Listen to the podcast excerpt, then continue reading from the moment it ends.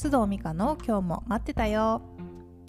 皆さんこんにちは須藤美香です、えー、この収録をしている時点で2020年の6月5日です。いかがお過ごしでしょうか、えー、私は昨日とおととい、えー、連続で海に行ったんですけれども暑くもなく寒くもなくこう足を海につけるだけですごくリフレッシュすることができました。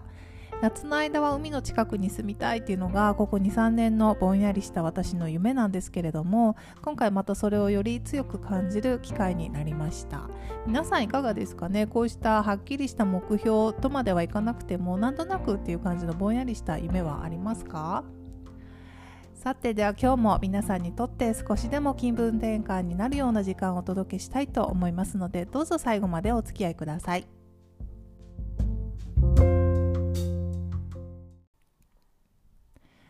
では今日のトピックはですね人生の罠すべては大体逆の法則です。これは個人の方を対象にした、まあ、セッションだったりプライベートでも相談を受けたりとかあとは本当に自分自身のことを考えても当てはまることなんですけれども今日はこれを皆さんにぜひシェアしたいと思います。これはね、なんていうかこう人生のトラップ、罠なんじゃないかしらって本当に思うほどなんですけれども、何かしらこう問題があったり、行き詰まりを感じた時に自分一人で考える原因だったり、まあ、解決方法っていうのは、大体においてあの間違ってるんですよね。で、個々の状況によっててはもう本当に細かくあの違うので全てに当てはまるわけではないんですけれどもそれでも大体本当の原因や解決方法って自分一人で考えたところと逆にあることが多いんです。いくつか例を挙げてみますね。例えばなんですけれども仕事なり何か副業でも何でも構わないんですけれども発信する、えブログで発信する必要がありますと。でも自分はなかなか書けません。アウトプットができないんです。どうしたらいいかわからないんです。どうすれば書けますかって聞かれることがまあ時々ねあるんですけれどもこの場合実はアウトプットの方が問題なんではなくってインプットの方に問題があることが多いんです。つまり自分はアウトプットが足りてないと思っている方はそこが問題なのではなくてインプットがあの足りてないことの方が圧倒的に多いんですよね。逆のパターンもありますよ。インプットが足りてない、自分はまだまだだ、勉強しなきゃと思っているタイプの方は、だいたい先ほどの例とは逆で、アウトプットの機会が圧倒的に足りていないことが多いです。えいとこう表舞台にね立たなければいけないところでもうどうしてもこう自信がなかったりなんなりで勉強をし続けてしまうということがあります。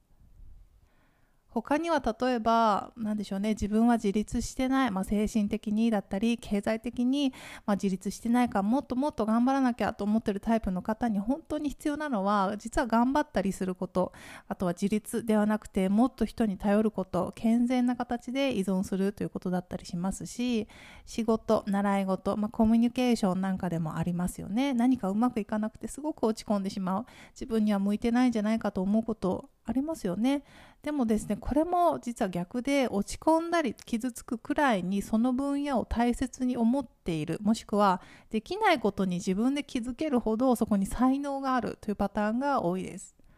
例えば私は音楽的な素養がねまるでないので一流のピアニストの弾くピアノと一般の人が弾いてるピアノの違いが多分わからないと思うんですよね。でもピアノの素養がある人とか、まあ、そこに才能がある方ピアニストはそれが分かってしまうし自分の音と一流ピアニストとの音の違いも分かってしまいます。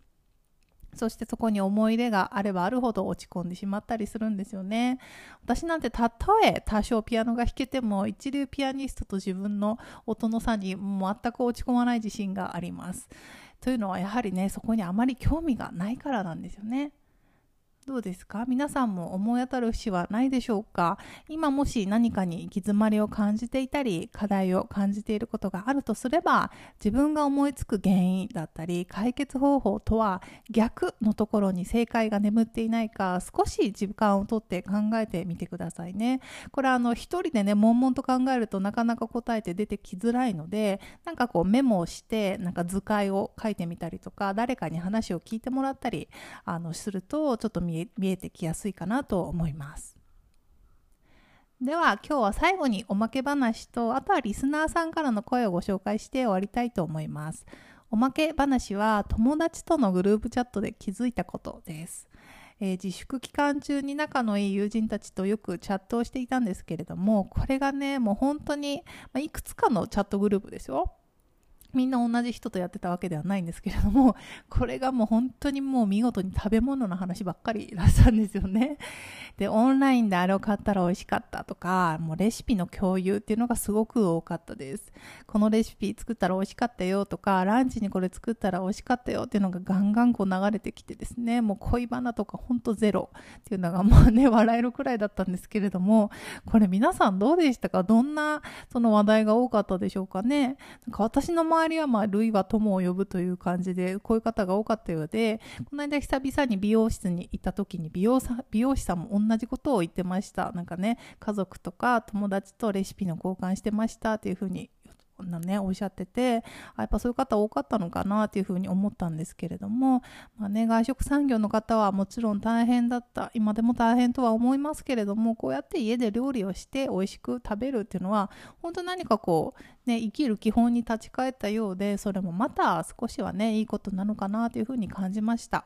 皆さんどうでしたか？あの自粛期間中ねこんなことで盛り上がりました友達と盛り上がりましたっていうのがあったらまた是非教えてくださいね。あとは最後にリスナーさんからの声を少しご紹介したいと思います。えー、ニューヨークの舞子さん。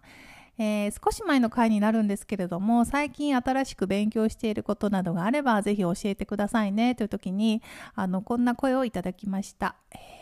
アロマの講座をオンラインで受け始めました。今までは自己流で好きな香りを気が向いたら楽しむくらいだったんですが、一つ一つ学んでいくととても奥が深くて、かつ私はまだ全然学び始めでトライはしていないのですが、効能を考えながら自分の好みにブレンドできるところなど、すごくクリエイティブな世界だな世界なんだなと、目を見開かれていますということですよね。アロマいいですよね。私も一度ちゃんと勉強してみたいなと思思っている分野です。オンラインでもね、今学べるからいいですよね。あとは、彩香さん、フランスの彩香さんです、えー、私もコロナのポジティブネガティブもついでに書き出してみたんだけど、えー、結果、ネガティブなことも気づいたことが多くて、8対2くらいの比率でポジティブなことが大きくて、なんなら書ききれないくらいでびっくりしたよということでした。これはね、やってみて初めて気づくことですよね。振り返って日常生活の中でこうしてちゃんと振り返る機会ってなかなかないと思うんですけれども、このコロナの影響で普段とは違う状態にいたことの振り返りはきちんとやっておくと今今後ね絶対にご自分に活かせると思いますので是非皆さんも一度あのこういう時間をとってみてくださいね。他にも Facebook で、えー、南さん、昔私の個人ブランディングでお世話になった方なんですけれども前回の配信でこうコメントをくださいました、えー、私が今まで当たり前のようにしてきたことをまたする機会になれあのする気になれないということを言っていたら、えー、私も同じ気持ちです。ウキウキとウキウキな感じというよりなんかしっくりこない違和感みたいなものを感じていますと感想をいただきました。こういう方他にもいらっしゃるかもしれませんね。この違和感って今後の自分のライフスタイルを決めていく上でヒントになるはずなのでこれはまたこれで大事にしたいなと私も思っています。